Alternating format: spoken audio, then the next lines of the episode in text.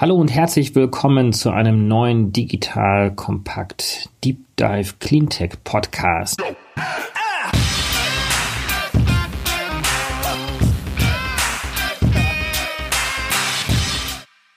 Ich bin David Wortmann, Gründer und Geschäftsführer von DWR Eco. Wir sind eine auf Cleantech spezialisierte Beratungsagentur im Bereich Marketing, Politik und Strategie. Wie ihr wisst, versuche ich einmal im Monat spannende Themen aufzugreifen, die die Cleantech-Welt bewegen.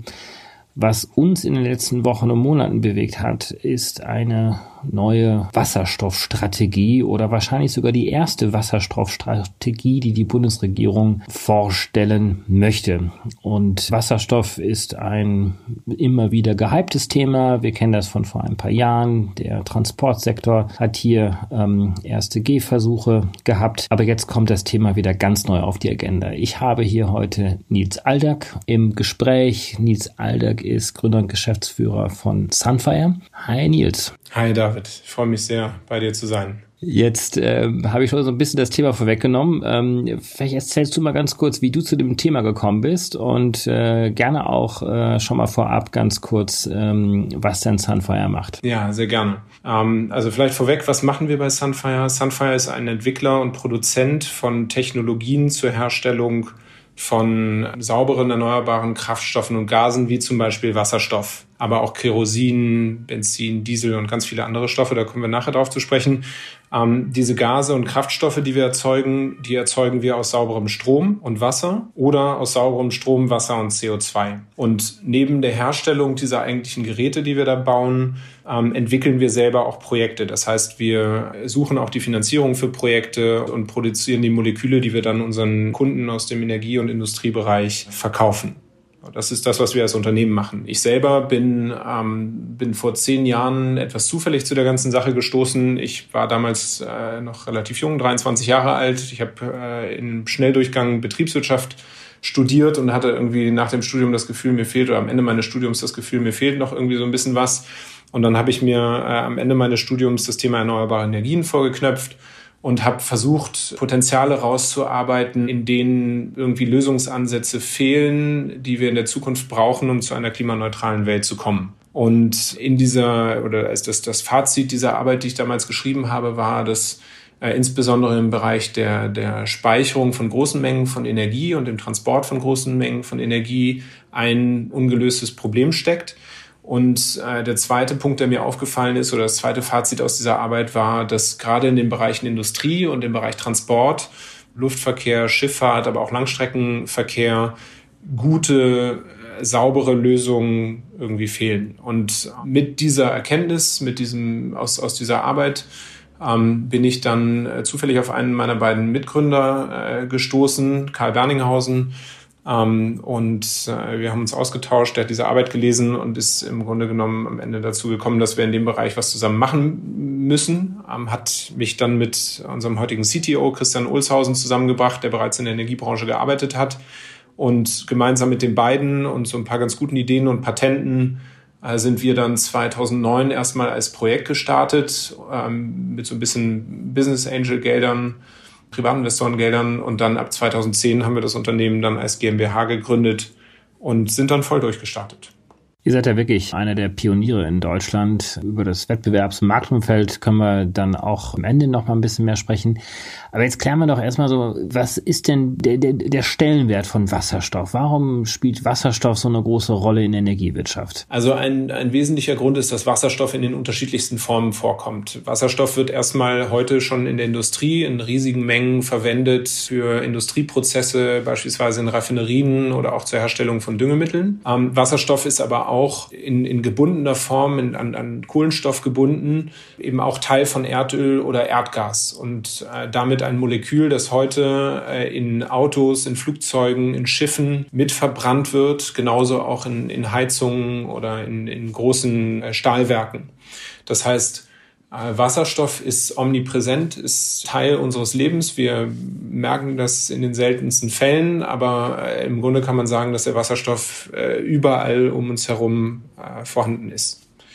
Deswegen ist es wichtig, dass wir uns darüber Gedanken machen, wie wir diesen Wasserstoff, der heute eben in den meisten Fällen in fossiler Form äh, verfügbar ist, wie man den zukünftig erneuerbar äh, und ohne Ausstoß äh, von CO2 herstellen kann.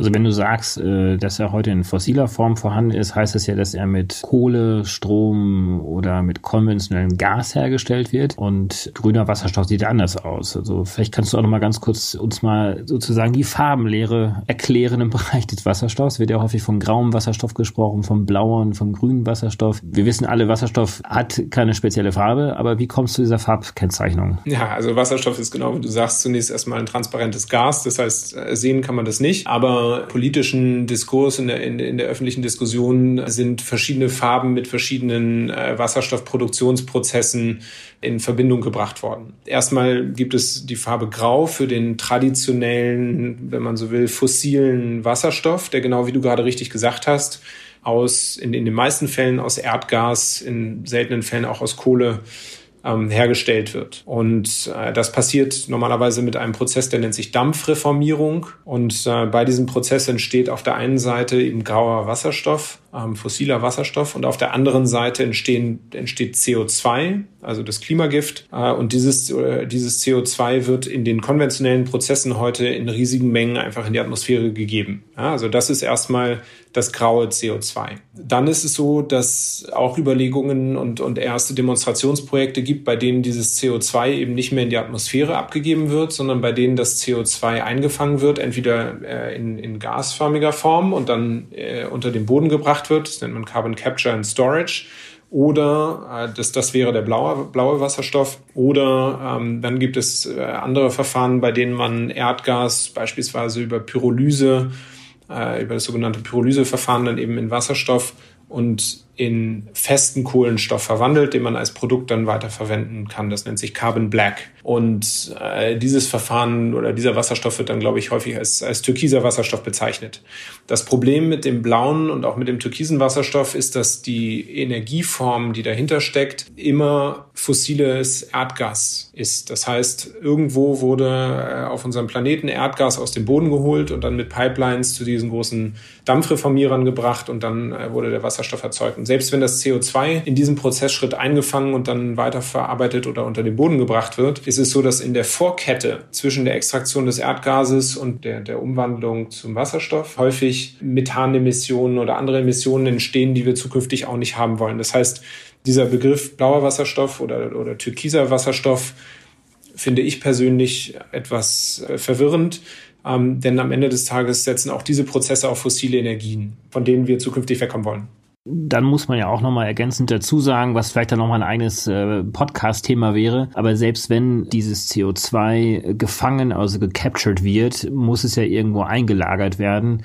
Und auch da stellt sich ja die Frage, wie viel Potenzial von sicheren Lagerungsstätten gibt es und wie sicher sind denn tatsächlich diese Lagerungsstätten, damit dieser CO2 dann nicht auch äh, dennoch irgendwann mal in die Atmosphäre entlassen wird. Aber gut, das war jetzt blau und, und grün und türkis und ähm, aber dann haben wir noch den grünen Wasserstoff. Genau, und äh, dann kommt der, der eigentliche erneuerbare Wasserstoff und das ist der grüne Wasserstoff, mit dem wir uns eben bei Sunfire seit, seit zehn Jahren beschäftigen.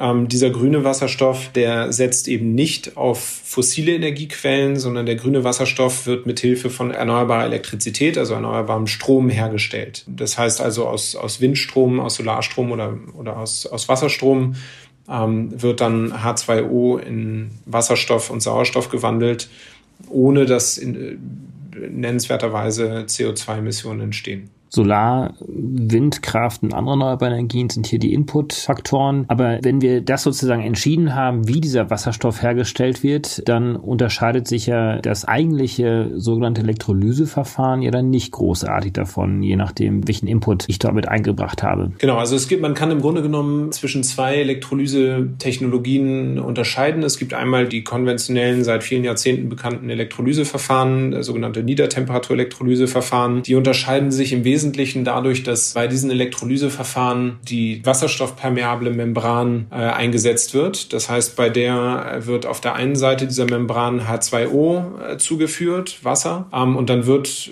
unter Zugabe von Strom wird dann der Wasserstoff durch diese Membran durchgebracht äh, und wandert auf die andere Seite. Und dann gibt es äh, neben diesen traditionellen Verfahren eben auch das sogenannte Hochtemperatur-Elektrolyseverfahren. Das ist das, an dem wir jetzt äh, ganz explizit entwickeln und, und das, das wir hier produzieren.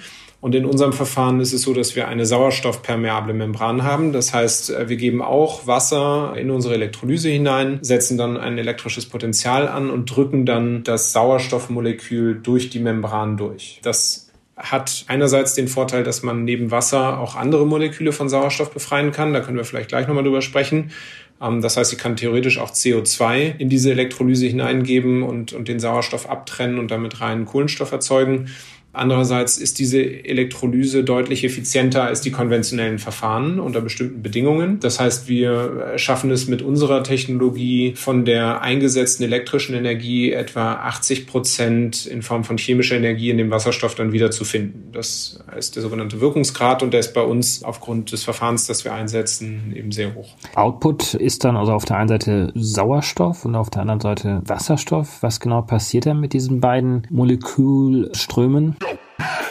Freunde der guten Unterhaltung, hier ist nochmal Joel von Digital Kompakt und mir geht es immer so, dass ich Google Ads als extrem wertvolles Mittel empfinde, um an neue Kunden zu kommen. Allerdings hätte ich total oft gerne jemanden, der mir dabei hilft und über die Schulter schaut. Was soll ich sagen? So jemanden gibt es in Person unseres Partners Smarketer. Smarketer ist meines Wissens die führende reine Google Ads Agentur in Dach, also Deutschland, Österreich und der Schweiz und hat wirklich 100% Fokus auf Google Ads. Sie bedienen das komplette Google Ads Portfolio, also Search, Shopping, Display, Remarketing, YouTube, GSP, Mobile, App Marketing und so weiter. Sie bieten auch individuelle Strategieberatung über Google Ads hinaus, zum Beispiel zu Landingpage-Optimierung, Online-Shop, Feed-Optimierung, neue Kanäle und für Podcast-Hörer haben sie ein tolles Angebot. Smarketer baut Konto, Kampagnen und Anzeigen ohne Setup-Gebühr auf. Plus, die Jungs und Mädels sind selbstbewusst, sie garantieren 20% Performance-Steigerung im Google Ads-Konto. Wenn das für dich interessant ist, dann schau dir Smarketer jetzt einfach mal selbst an. Ich habe dir unter digitalkompakt.de slash smarketer eine Weiterleitung eingerichtet und natürlich verlinke ich das auch in den Shownotes und alle Sponsoren findest du sowieso immer auf unserer Sponsorenseite unter digitalkompakt.de slash Sponsoren. Also heute ist es so, dass der Wasserstoff letztlich zum äh, Ort der Anwendung geführt wird. Das äh, sind, äh, können unterschiedlichste Anwendungen sein. Ich möchte mal so die ganz großen Bereiche nennen. Zum einen ist das die bestehende Industrie, also Raffinerien und Düngemittelherstellung. Ähm, das, das ist der sozusagen der bestehende Industriemarkt, in dem heute schon Wasserstoff in großen Mengen verwendet wird. Bei Raffinerien, vielleicht das mal kurz ein bisschen erläutert, da geht es ja dann um das Raffinieren von, von Kerosin.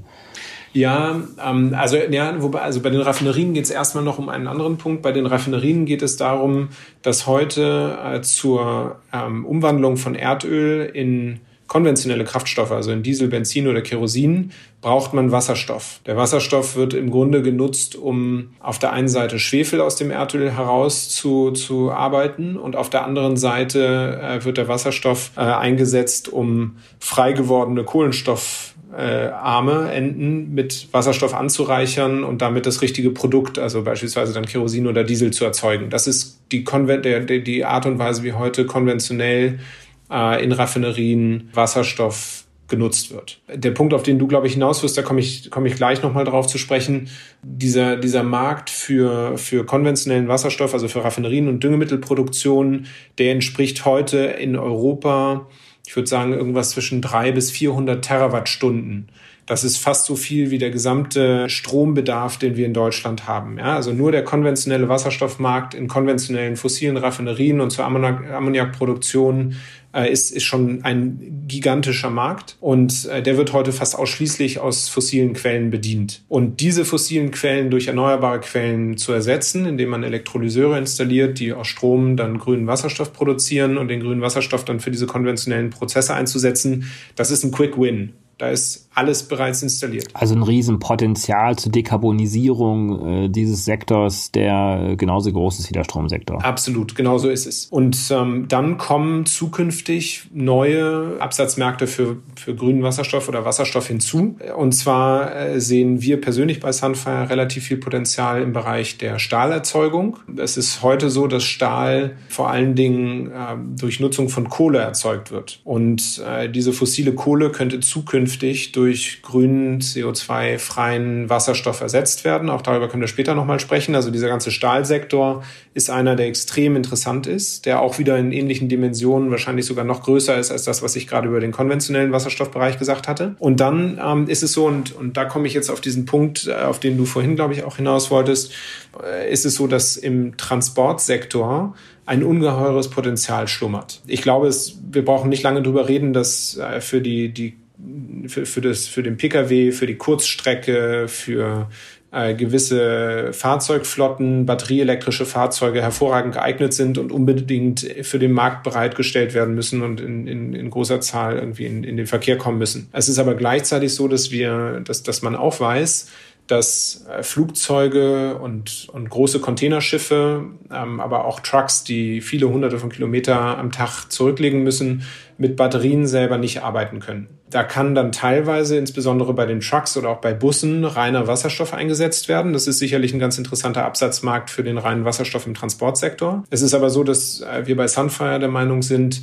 dass insbesondere die Luftfahrt, also der Luftverkehr der großen Emittenten von CO2 mit, mit Wasserstoff selber nicht, nicht versorgt werden kann. Also Flugzeuge können heute noch nicht mit Wasserstoff fliegen. Und auch bei großen Containerschiffen wird es auf absehbare Zeit extrem schwer sein, reinen Wasserstoff einzusetzen. Und hier kann man diesen grünen Wasserstoff weiterverarbeiten. Und zwar, indem man diesen grünen Wasserstoff mit CO2 verbindet und im Grunde genommen aus dieser Kombination Wasserstoff und CO2 dann Erdölsubstitute wie zum Beispiel Kerosin oder Diesel oder Benzin äh, herstellen kann, die dann in Flugzeugen oder Schiffen verbrannt werden und bei deren Verbrennung nicht mehr CO2 entsteht, als wir vorher in der Atmosphäre gehabt haben. Also wir haben dann aus dem grünen Wasserstoff ein klimaneutrales Kerosin oder einen klimaneutralen Schiffsdiesel gemacht, äh, der im Transportsektor von morgen eingesetzt werden kann. Und das sind dann die sogenannten synthetischen Treibstoffe? Das sind die sogenannten synthetischen Treibstoffe, die eben auch zu, zum überwiegenden Teil aus Wasserstoff bestehen. Das wird auch häufig in der Diskussion vergessen, die aber durch die Hinzugabe von Kohlenstoff, von CO2 domestiziert werden, wenn man so will, so dass man sie auch einsetzen kann in Flugzeugen oder Schiffen, wo der reine Wasserstoff möglicherweise äh,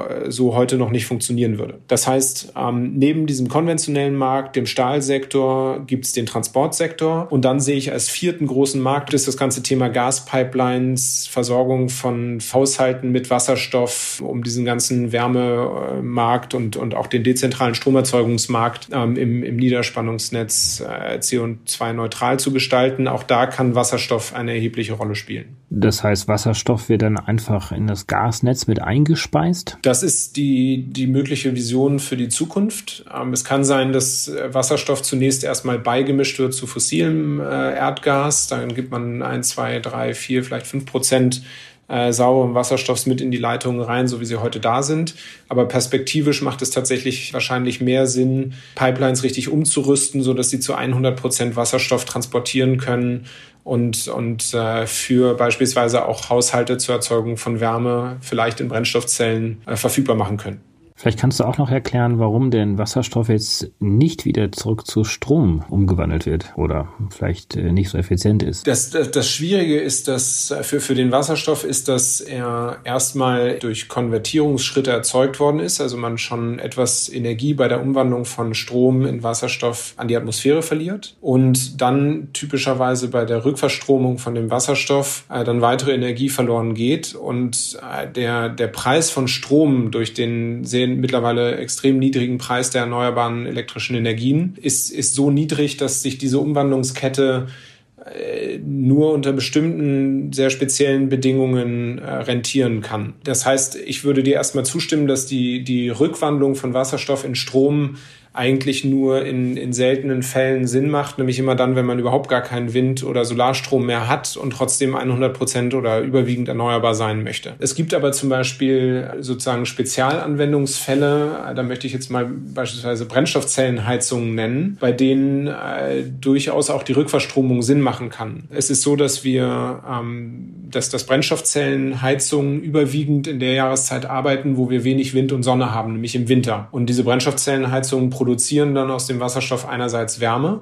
aber andererseits eben auch Strom, der dann im Niederspannungsnetz, also in der Nähe der Haushalte, da wo meistens dann überhaupt keine Solarenergie mehr verfügbar ist, ähm, eingespeist werden kann und dann beispielsweise äh, Wärmepumpen noch mit zusätzlichem Strom unterstützen kann. Also das können so Spezialfälle sein, wo die Rückverstromung auch Sinn macht. Aber ich gebe dir recht, ähm, wenn man an die alte Welt denkt, wo große zentrale Kraftwerke aus Gasen Strom gemacht haben, da wird man wahrscheinlich auf absehbare Zeit keinen grünen Wasserstoff einsetzen. Dafür sind Wind und Sonne äh, zum Glück schon so günstig, dass, dass wir das nicht mehr zwangsläufig brauchen. Also wir haben zusammengefasst mehrere Anwendungsbereiche. Einmal ist es, dass äh, Wasserstoff direkt genutzt werden kann ähm, in Gaspipelines, dass es eine Rückverstromung geben kann, indem es über Turbinen sozusagen dann ähm, wieder zurückverstromt wird. Dann haben wir den Transportsektor. Hier kommen dann insbesondere auch die synthetischen Treibstoffe zum Tragen. Das sind natürlich alles sehr vielfältige Möglichkeiten und macht deswegen Wasserstoff ja auch wahrscheinlich zu einer der Schlüsseltechnologien in der Energiewende. Vor allen Dingen, wenn wir darüber nachdenken, dass wir ja nicht nur den Stromsektor dekarbonisieren wollen, sondern ja auch ähm, alle anderen Sektoren, die ja Exakt. zusammengenommen noch sehr viel mehr an CO2 aktuell ausstoßen als jetzt alleine der Stromsektor, also der Transportsektor.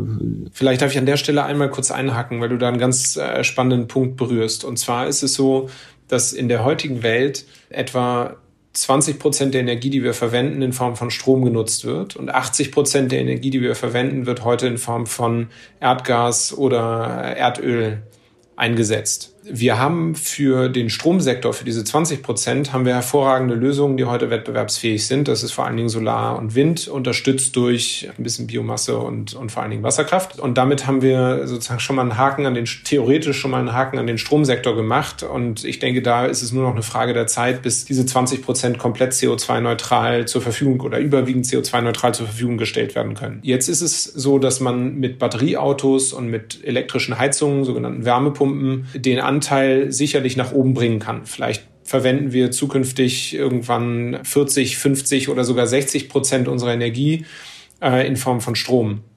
Es ist aber völlig ausgeschlossen, dass wir die restlichen 40, 50 oder sogar 60 Prozent dann mit Strom abdecken können. Die werden wir auch zukünftig in Form von Gasen oder von flüssigen Kraftstoff werden wir diese Energie äh, benötigen. Und genau da kommt der Wasserstoff ins Spiel. Der Wasserstoff ist letztlich die Weiche, um den wirtschaftlichen Solar-, Wind- und, und Wasserstrom in, eine, in ein chemisches Molekül umzuwandeln, das Erdöl oder Erdgas substituieren kann, um Erneuerbare auch überall dort verfügbar zu machen, wo man mit Elektronen, also mit elektrischer Energie heute nicht hinkommt. Und das sind dann eben diese Bereiche, äh, die Industrie wie Stahlwerke oder Raffinerien.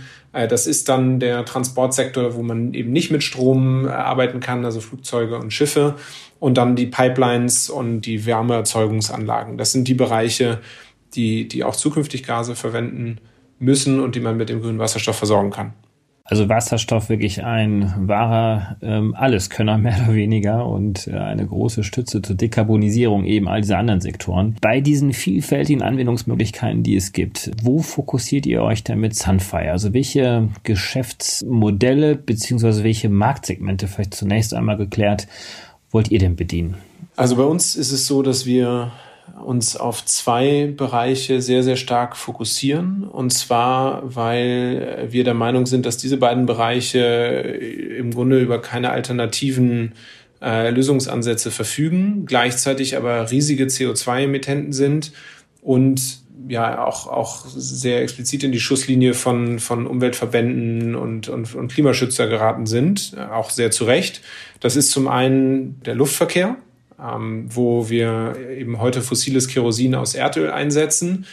Und der zweite Sektor, auf den wir uns hier bei Sunfire fokussieren, ist die Stahlbranche, äh, bei der heute überwiegend fossile Kohle eingesetzt wird, um Eisenerz vom Sauerstoff zu befreien und zu Eisen zu reduzieren. Und auch hier kommen wir mit elektrischer Energie oder mit, mit anderen erneuerbaren Energieträgern da nicht weiter. Und äh, deswegen fokussieren wir uns genau auf diese beiden Bereiche. Und äh, das machen wir einerseits über die, die Märkte, die wir anpeilen und über die Produkte, die wir entwickeln und andererseits auch über die Partnerschaften, die wir äh, hier bei Sunfire schließen und mit denen wir gemeinsam diese dann doch sehr industriellen und, und, und großen Märkte erreichen wollen. Mit welchen Produkten geht ihr in den Markt hinein aktuell? Die, die beiden wichtigsten Produkte, die wir haben, sind zum einen ähm, unsere reine Wasserstoffelektrolyse. Das ist äh, im Grunde genommen ein Schiffscontainer, äh, ausgestattet mit diesen sogenannten Elektrolyseuren. Und in diesen Container geht vorne H2O rein und Strom und äh, hinten, einfach gesprochen, kommt hinten Wasserstoff und Sauerstoff aus diesen Containern heraus. Und äh, in, der, in der Stahlindustrie wird dann dieser Wasserstoff genutzt, um in sogenannten Direktreduktionsöfen Eisenerze CO2-neutral in äh, Eisen umzuwandeln um daraus dann später Autos zu, zu bauen und, und viele andere Produkte, die wir, die, die wir heute aus Stahl herstellen. Ähm, das zweite Produkt, das wir haben, ist ebenfalls wieder in einem solchen Container eingebettet. Das ist allerdings eine Elektrolyse, die neben H2O, also neben Wasser, auch CO2 vorne einsetzt und dann wird das H2O, das Wasser und das CO2 mit Hilfe von erneuerbarem Strom in diesem Elektrolyseur in sogenanntes Synthesegas umgewandelt. Synthesegas ist eine Mischung aus Wasserstoff und aus äh, sogenanntem Kohlenmonoxid. Und äh, dieses Synthesegas kann dann in, äh, in, in herkömmlichen äh, Raffinerieprozessen ähm, synthetisiert werden, wirklich zu Kerosin beispielsweise oder auch zu Diesel oder Benzin. Und äh, das ist die zweite Produktgruppe, die wir haben, also nicht die reine Wasserstofferzeugung, sondern die Synthesegaserzeugung. Das Produkt selber ist sehr, sehr ähnlich wie der, der Wasserstoffelektrolyseur. Und in dem einen Fall beliefern wir äh, die, die Stahlindustrie ähm, und in dem anderen Fall beliefern wir Raffinerien zur, zur Kraftstofferzeugung für Bereiche, wo wir mit Strom und reinem Wasserstoff nicht hinkommen können. Das sind ja jetzt beides vor allen Dingen B2B-Lösungen. Habt ihr denn auch noch äh, B2C-Lösungen? Äh, das ist richtig. Das ist, hat, hat eher historische Gründe. Wir haben äh, 2011, als wir gerade ganz frisch mit Sunfire gestartet sind, ähm, haben wir einen kleinen Partner gekauft, der im Bereich der Brennstoffzellentechnik unterwegs war. Und äh, dieser kleine Partner verfügte über eine ganze Reihe von sehr kompetenten Ingenieuren und auch von, von Patenten, äh, die wir gerne für uns nutzen wollten. Und äh, da wir damals noch voll in der Entwicklung von unserem eigentlichen Kernprozess waren, von den Elektrolyseuren, haben wir damals gesagt, wir wollen unsere Ingenieure mit, mit Endkunden vertraut machen, dazu bringen, dass sie wirklich Produktlösungen entwickeln und haben deswegen dieses Thema Brennstoffzelle, das eigentlich gar nicht unseres war, äh, dann äh, seitdem fortgeführt. Und äh, so haben wir dann erstmal in sogenannten Feldtests Brennstoffzellen, Heizgeräte für Einfamilienhäuser entwickelt und dann auch gebaut. Diese Geräte produzieren äh, in den Einfamilienhäusern Wärme und eben auch etwas Strom, den man entweder selber verbrauchen kann oder ans Netz abgeben kann. Man kann damit theoretisch gesehen vollständig äh, energieautark werden als Einfamilienhaus. Und ähm, wir haben jetzt im letzten Monat sehr erfolgreich unser kommerzielles, jetzt für die Serie taugliches Brennstoffzellengerät in den Markt eingeführt und äh, beliefern jetzt seit Anfang März auch wirklich im B2C-Bereich Endkunden, äh, Besitzer von Einfamilienhäusern mit diesem Brennstoffzellensystem. Also eine echte Alternative zur Wärmepumpe, beziehungsweise einige nutzen ja auch Direktstrom für die Heizung oder auch Pelletheizungen oder Biomasseheizungen. Also das ist schon auch eine ernstzunehmende Alternative dann im Wärmebereich. Absolut, wobei ich ich würde nicht von Alternative sprechen. Ich glaube wirklich daran, dass die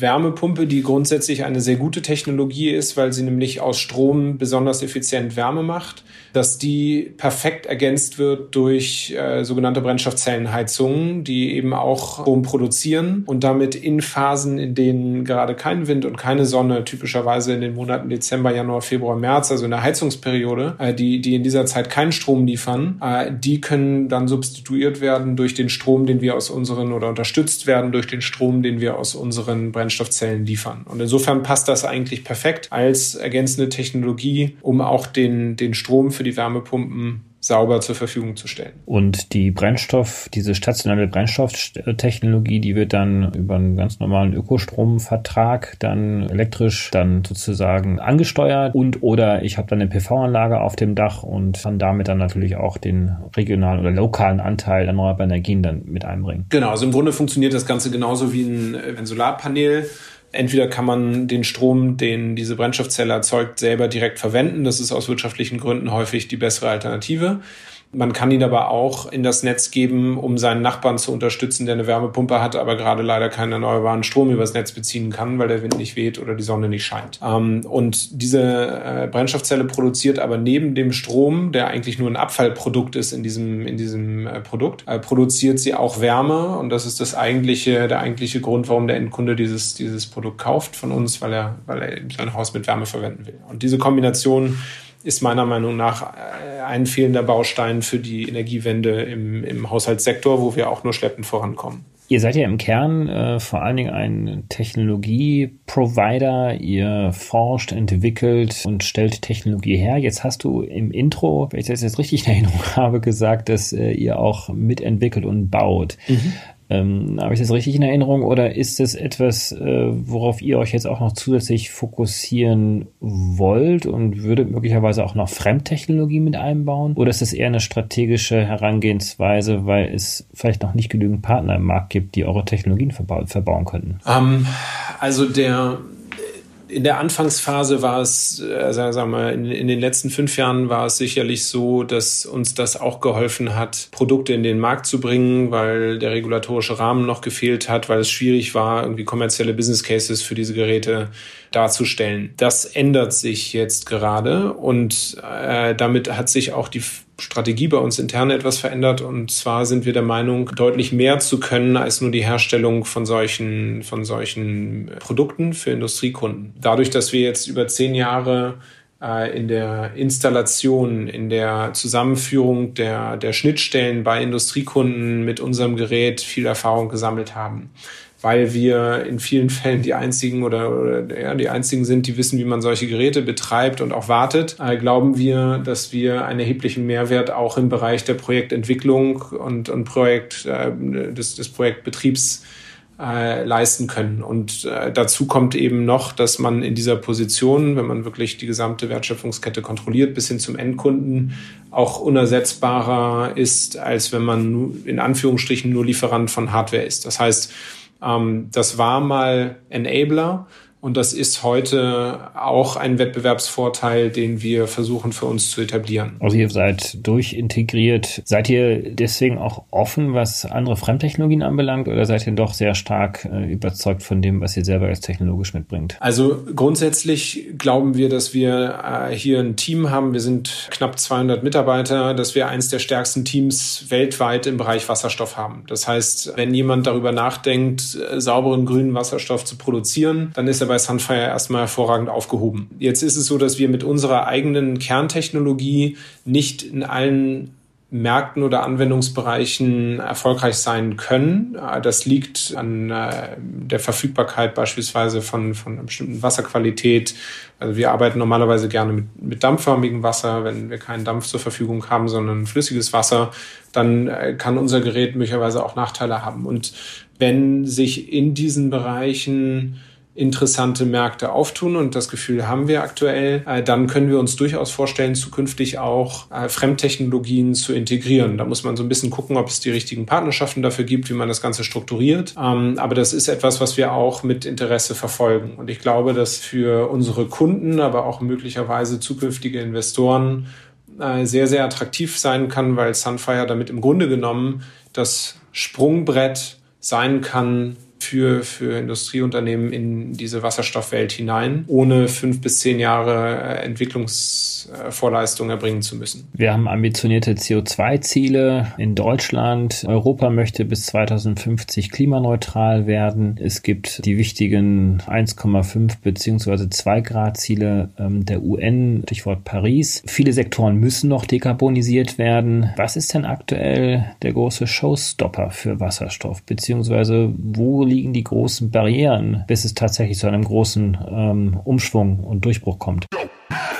Ihr Lieben, hier ist nochmal Joel von Digital Kompakt und an dieser Stelle möchte ich euch gerne unseren Partner, die smarte Buchhaltungssoftware Zefdesk vorstellen. Wir benutzen Zefdesk auch selber, also ich werbe hier für nichts, was wir nicht selbst auch benutzen würden. Und Zefdesk ist ein cloudbasiertes Buchhaltungsprogramm für Selbstständige, kleine Unternehmen und Freiberufler. Dank Zefdesk kannst du deine laufende Buchhaltung GOBD-konform, was heißt das? Du folgst den Grundsätzen zur ordnungsgemäßen Führung und Aufbau von Büchern, selbst bewältigen und das von überall auf der Welt. Denn für die Nutzung von Zefdesk ist keinerlei Installation notwendig, sondern du schmeißt einfach den Browser oder die App an und kannst loslegen. Es gibt dort auch total nützliche Features, wie zum Beispiel Rechnungen schreiben, Belege automatisch digitalisieren und verbuchen, Kunden verwalten und Online-Banking. All das erleichtert dir deine tägliche Arbeit. Da wird dir wirklich viel abgenommen, was deine Buchhaltungsarbeit angeht. Und Zefdesk wird von der Offenburger Zefdesk GmbH entwickelt und vertrieben und das junge und dynamische Team hinter Zefdesk bietet mit rund 70 Mitarbeitern besten Support für über 80.000 Kunden weltweit. Also, du bist dort in guten Händen und natürlich hat Papa Joel auch einen Gutscheincode für dich. Du kannst dir jetzt 100% der Kosten auf die ersten drei Monate sichern, wenn du einfach auf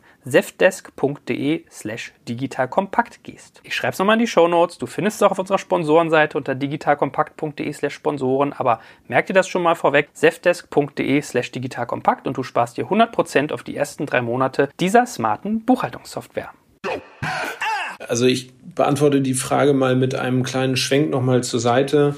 Ich denke, das Thema Wasserstoff auf der einen Seite wahnsinnig interessant ist. Auf der anderen Seite ist es äh, dadurch, dass es B2B-Business ist, dadurch, dass wir hier mit, mit extrem anspruchsvollen Industriekunden, mit Stahlwerken, mit Raffineriebetreibern, äh, mit, mit Chemieanlagenbetreibern sprechen, es für kleine Unternehmen auch nicht ganz so einfach ist, in diesen Markt hineinzukommen. Und ähm, deswegen hat, hat Sunfire äh, für sich relativ früh erkannt, dass wir über Partnerschaften wachsen wollen. Und ähm, so haben wir in 2018 eine Partnerschaft abgeschlossen mit dem Weltmarktführer im Stahlanlagenbau. Das ist die Firma SMS, die uns Zugang zu diesem Stahlmarkt bietet und mit denen wir zukünftig Projekte in dem Bereich realisieren werden. Das Schöne ist, dass unsere Technologie im Grunde sehr, sehr gut in die bestehenden Wertschöpfungsketten der SMS-Gruppe dieses Partners hineinpassen oder auch von, von deren Kunden hineinpassen. Und äh, insofern haben wir da mit denen zusammen, würde ich sagen, leichteres Spiel. Und äh, auf der Kerosin- oder Kraftstoffseite ist es so, dass wir seit Anfang März ähm, über ein Investment des Weltmarktführers im Bereich der erneuerbaren Kraftstofferzeugung Überzeugung, die Firma Neste aus Finnland,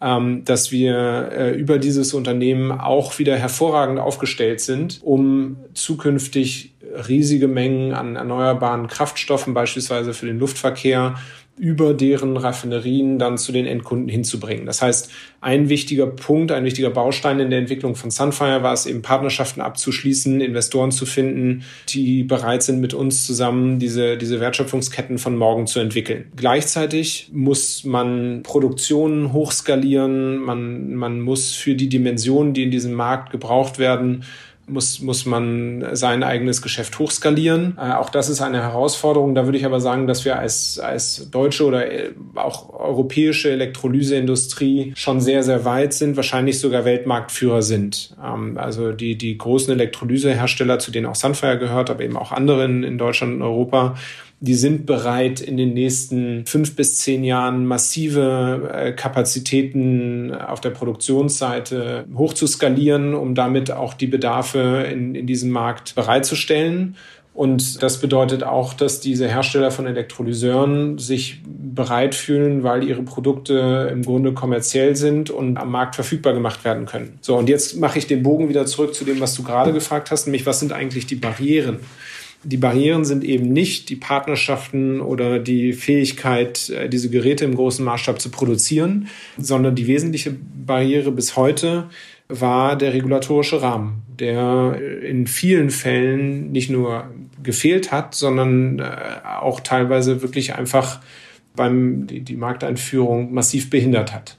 Und äh, das soll sich jetzt ändern. Ähm, wir sind da, sag mal vorsichtig hoffnungsvoll. Aber es muss noch ein bisschen was passieren, damit diese regulatorischen Knoten, die da noch bestehen, gelöst werden und äh, der Wasserstoff oder die wasserstoffbasierten Kraftstoffe, die synthetischen Kraftstoffe, ihr volles Potenzial entfalten können. Soll sich was ändern, ist das Stichwort. Und hier sprichst du wahrscheinlich vor allen Dingen die gerade in Entstehung begriffene nationale Wasserstoffstrategie der Bundesregierung an, aber möglicherweise auch den europäischen Green Deal, wie er ja auch aktuell diskutiert wird, wo Wasserstoff ja auch eine sehr zentrale Rolle spielt. Was ist denn deine Wunschvorstellung? Wo muss denn sich etwas ändern regulatorisch? Und wie wahrscheinlich ist es, dass sich dort etwas ändert? Also das ist eine Frage, die, die relativ komplex ist. Äh, wenn ich jetzt erstmal anfange mit der, mit der Wasserstoffstrategie der Bundesregierung, die vor einigen äh, Wochen verkündet worden ist, dann sind wir erstmal, wie ich sagte, ganz optimistisch, dass sich dadurch im positiven Sinne etwas verändern wird. Ein äh, wichtiges Ziel, das sich die Bundesregierung gesetzt hat, ist, äh, man möchte bis 2030 äh, etwa 5 Gigawatt Elektrolyseleistung in Deutschland äh, installiert sehen und möchte die notwendigen Anreize schaffen, um diese 5 Gigawatt auch tatsächlich zu bekommen. Das, was wir daran kritisieren, ist, dass wir glauben, dass die 5 Gigawatt relativ niedrig gegriffen sind. Ähm, wir glauben, dass man die mit großer Wahrscheinlichkeit schon in 2025 oder, oder kurz danach erreichen kann und dass wir wahrscheinlich beim drei- bis vierfachen liegen könnten äh, in, in 2030 als deutsche Elektrolyseindustrie. Ähm, das heißt, es ist schön, erstmal so ein Ziel zu haben. Fünf Gigawatt ist auch schon eine Hausnummer. Ähm, aber ich denke, dass die Industrie da auch noch leistungsfähiger wäre und wir damit schneller CO2 Emissionen in, über grünen Wasserstoff reduzieren können. Wenn man sich dann äh, jetzt mal äh, die, die weiteren Details anschaut, dann ist die Wasserstoffstrategie im Transportsektor relativ konkret geworden. Äh, man hat beispielsweise gesagt, dass man sich die Umsetzung einer europäischen Direktive, die sogenannte Erneuerbare Energien Direktive, in nationales Recht äh, vorknöpfen möchte und äh, darin Bedingungen schaffen möchte, die dafür sorgen, dass, dass eben diese Nachfrage nach Elektrolyse nach Elektrolyseuren geschaffen wird. Das wird zum Beispiel dadurch unterstützt, dass das Ziel, das die EU verlangt, von 14 Prozent erneuerbare Energie im Transportsektor auf Ebene der Bundesregierung auf 20 Prozent angehoben werden soll. Das ist schon mal wieder ein guter Schritt. Es gibt Studien, die zeigen, dass aber erst so ab 23 Prozent erneuerbarem Energieanteil im Transportsektor tatsächlich der Wasserstoff sich auch gegen biogene oder strombasierte Lösungen durchsetzen kann. Das heißt, es bleibt nochmal abzuwarten, ob äh, diese Erhöhung des deutschen Ziels gegenüber dem europäischen Ziel, ob die ausreichend wird. Der, der zweite Punkt ist, dass es in diesen Direktiven einfach noch große Nachteile gibt für den Wasserstoff oder die, äh, die synthetischen Kraftstoffe im Vergleich zur Batteriemobilität. Das heißt, wir haben hier kein Level Playing Field oder ja, kein, kein richtiges Level Playing Field, sondern eine massive Bevorteiligung. Und solange hier nicht gegengesteuert wird, verzögern wir auch den, den Rollout äh, der, der Wasserstofftechnologien in Deutschland. Ein Lösungsansatz beispielsweise wäre, dass man gewisse Quoten schafft, über die man, über den, die man erstmal dieser noch jungen Technologie auf die Beine hilft, um diese 5 Gigawatt oder vielleicht auch 10 bis 15 oder 20 Gigawatt äh, hinzubekommen. So. Wenn man jetzt mal vom Transportsektor absieht, wo schon in die richtige Richtung gedacht wird, dann ist es so, dass wir im Bereich der Stahlerzeugung, aber auch im Bereich der Chemieindustrie leider noch keine konkreten Vorschläge in der, in der Strategie der Bundesregierung finden. Und da können wir nur weiter hoffen, dass äh, Vorschläge gemacht werden, die dafür sorgen, dass auch der Stahlsektor grüner wird oder auch auch, auch die Chemieindustrie. Aber äh, allein die Tatsache, dass ihr ja schon Partner aus dem Stahlsektor habt oder jetzt auch dem, aus dem Kraftstoffbereich und auch Investoren habt, zeigt ja auch, dass in dieser Industrie ja auch, vor es jetzt regulatorischen Rahmen gibt, da auch schon ein großes Umdenken stattfindet. Ähm, gibt ja auch die Nachrichten, dass äh, Salzgitter oder andere Stahlkonzerne in den Wasserstoffbereich hineingehen. Das heißt ja, dass doch die meisten Marktplayer damit rechnen, dass Wasserstoff jetzt relativ bald dann doch eine große Rolle spielen wird. Also man kann äh, mit Sicherheit sagen, dass alle großen Stahlhersteller äh, die Zeichen der Zeit erkannt haben und sich darauf einstellen, dass ein, ein solches Szenario äh, Realität wird. Man muss aber gleichzeitig sagen, dass die erneuerbare Stahlproduktion den Stahl auch deutlich teurer macht.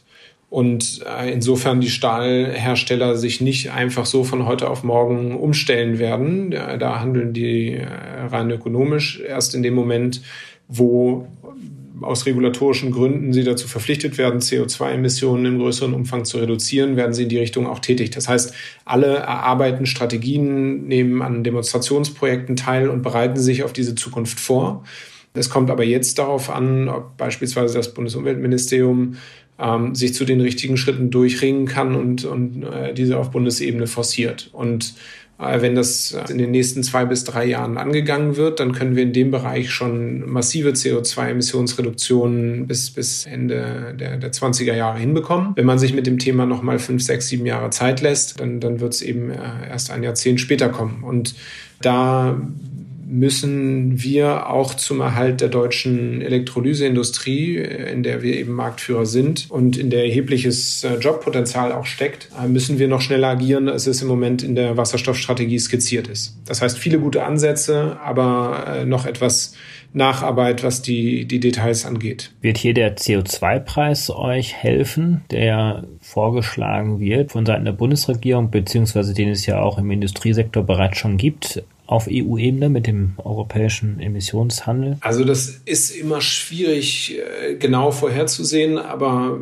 das, das wird sicherlich auch helfen. Also ich denke mal, ab einem CO2-Preis, einem, einem konstanten CO2-Preis von 50 bis 60 Euro die Tonne CO2, äh, wird man wahrscheinlich erste Umstellungen im Stahlsektor auch erleben. Wann wir dahin kommen, dass, dass dieser CO2-Preis wirklich stabil äh, in, in der Höhe vorhanden ist, ist, ist schwer zu sagen, aber es ist keine Frage, dass das wird kommen und das wird unterstützen. In der Anfangsphase muss aber wahrscheinlich noch zusätzliche Unterstützung geleistet werden, um diese ersten Anlagen, die immer noch ein relativ hohes technisches Risiko dann in der praktischen Umsetzung bergen, äh, um, um die erstmal in den Markt zu bekommen. Und an der Stelle vielleicht noch ein Zusatz, der auch mit der Regulatorik zusammenhängt. Nach wie vor ist auch noch nicht geklärt, wie Elektrolyseure erneuerbaren Strom ähm, beziehen können über die Stromnetze. Nach wie vor ist nicht geklärt, welche Abgaben und Umlagen sie zahlen müssen. Ähm, also auch bei der Strombezugsseite ist noch erheblicher Bedarf zur Klärung, bevor äh, dann tatsächlich auch dann über den ETS Preis äh, dann, dann richtig äh, ein, ein, ein, Markt für uns entsteht. Was sind eure großen Herausforderungen jetzt als Unternehmen? Was sind eure nächsten großen Schritte? Ähm, also ein, einer der größten, eine der größten Herausforderungen ist mit Sicherheit die Skalierung. Ähm, es ist immer äh, erstmal ein Riesenerfolg, wenn man es geschafft hat, eine Technologie im Demonstrationsmaßstab stabil nachzuweisen, insbesondere wenn das eine Technologie ist, die äh, wie unsere doch recht komplex ist. Ähm, aber der Schritt dann von ich sag mal 10, 20 Megawatt großen Anlagen hin zu Anlagen im Bereich von hunderten Megawatt. Äh, da steckt sowohl bei der Realisierung der Projekte als auch bei der äh, Umsetzung der ähm, oder der, der Produktionshochskalierung hier bei Sunfire da steckt immer eine, erhebliche Herausforderung drin. So, und ähm, dann ist, ist der zweite Punkt halt wirklich die, die Umsetzung der, der regulatorischen Rahmenbedingungen, die irgendwann kommen müssen, damit äh, Investoren einem die Stange halten und das Thema weiter nach vorne treiben. Und das ist, glaube ich, sowohl für Venture Capital Investoren, wie wir sie haben, oder strategische Investoren, wie wir sie haben, als auch für sozusagen Konzerninvestoren, wie sie bei Siemens oder ThyssenKrupp vorhanden sind, die, die irgendwann auch sagen, wenn das, wenn das Thema regulatorisch nicht gelöst wird und nicht endlich losgeht und ein Markt dafür entsteht, dann äh, werden solche Themen auch nicht endlos weitergetrieben. Das heißt, auf der einen Seite die Skalierung und auf der anderen Seite der stabile politische Rahmen, der erste Märkte ermöglicht. Das sind die wesentlichen Herausforderungen, die wir noch sehen. Wir haben ja relativ viel über Deutschland jetzt gesprochen. Ähm, seht ihr denn auch im Ausland ähm, oder international gute Marktchancen oder Entwicklungsmöglichkeiten? Also es ist schon ganz beeindruckend, was ähm, jetzt im Rahmen dieses Green Deals auf EU-Ebene angekündigt wird. Ähm, ich selber bin seit 2016 äh, Vorstandsmitglied beim äh, Europäischen Wasserstoff- und Brennstoffzellenverband Hydrogen Europe, wo wir zusammen mit einer ganzen Reihe von Firmen, Engie, Chasuni, Michelin, Toyota, Vattenfall äh, und anderen schon, schon seit vielen Jahren dafür kämpfen, dass der Wasserstoff ähm, auch, auch auf europäischer Ebene politisch anerkannt wird. Und wir verspüren da im Rahmen des Green Deals eine, eine massive Unterstützungsbereitschaft, äh, insbesondere vom äh, Vice President Timmermans, äh, der, der selber persönlich ein großer Wasserstofffan zu sein scheint. Und da werden momentan ähm, Vorschläge gemacht über Ausbaupfade für Elektrolyseure in der Größenordnung von irgendwo zwischen 40 und, und 80 Gigawatt auf europäischer Ebene nachgedacht wird. Da wird diskutiert über eine Carbon Border Tax, mit der man eben die Nachteile, die die deutsche Stahlindustrie hätte, wenn sie solchen grünen Stahl produzieren würde, aufgehoben werden können. Äh, da wird diskutiert über Beimischquoten für den europäischen Luftverkehr. Und dazu sollen alle regulatorischen Rahmenbedingungen, die in den vergangenen 24 bis 36 Monaten festgeschrieben worden sind, in denen der Wasserstoff teilweise etwas vergessen worden ist, die sollen auch nochmal unter die Lupe genommen werden und gegebenenfalls angepasst werden, um diese europäische Technologie weiter nach vorne zu bringen. Und der Drive, der schwappt auch auf die Bundesregierung über. Holland hat gerade als, als Nachbarland von Deutschland ein ganz beeindruckendes Projekt angekündigt, bei dem äh, bis 2030 äh, 5 Gigawatt äh, alleine, ich glaube, im Norden von der Niederlande ähm, installiert werden sollen. Das ist so viel, wie sich Deutschland insgesamt momentan vorgenommen hat. Äh, bis 2040 soll das noch auf 15 Gigawatt ausgebaut werden.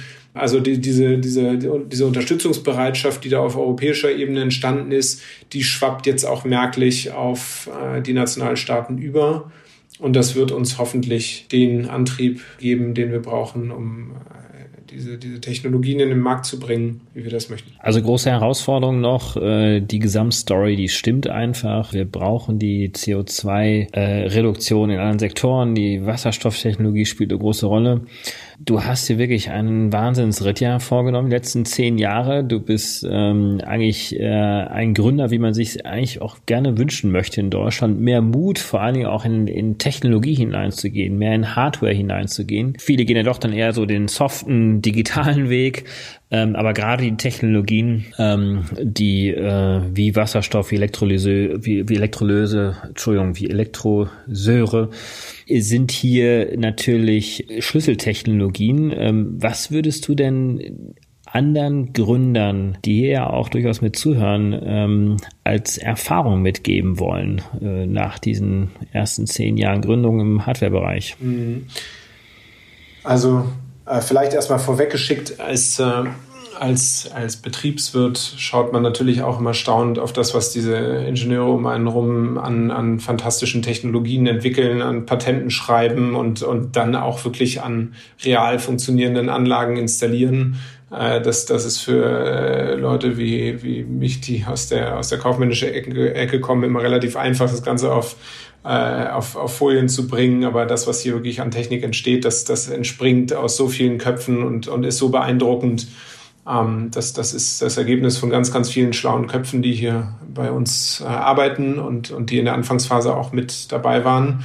Ja, was kann ich, was kann ich anderen Leuten mitgeben? Also ähm, wenn ich äh, retrospektiv äh, mir überlege, wie, wie ich teilweise in der Anfangsphase gedacht habe, würde ich sagen, man darf sich nicht abschrecken lassen von großen Themen. Ich, hab, ich stand häufig vor Dingen und habe gedacht, boah, wie, wie wollen wir dieses, dieses Thema tackeln, wie wollen wir an diese Sache rangehen, das ist auch als Thema viel zu groß.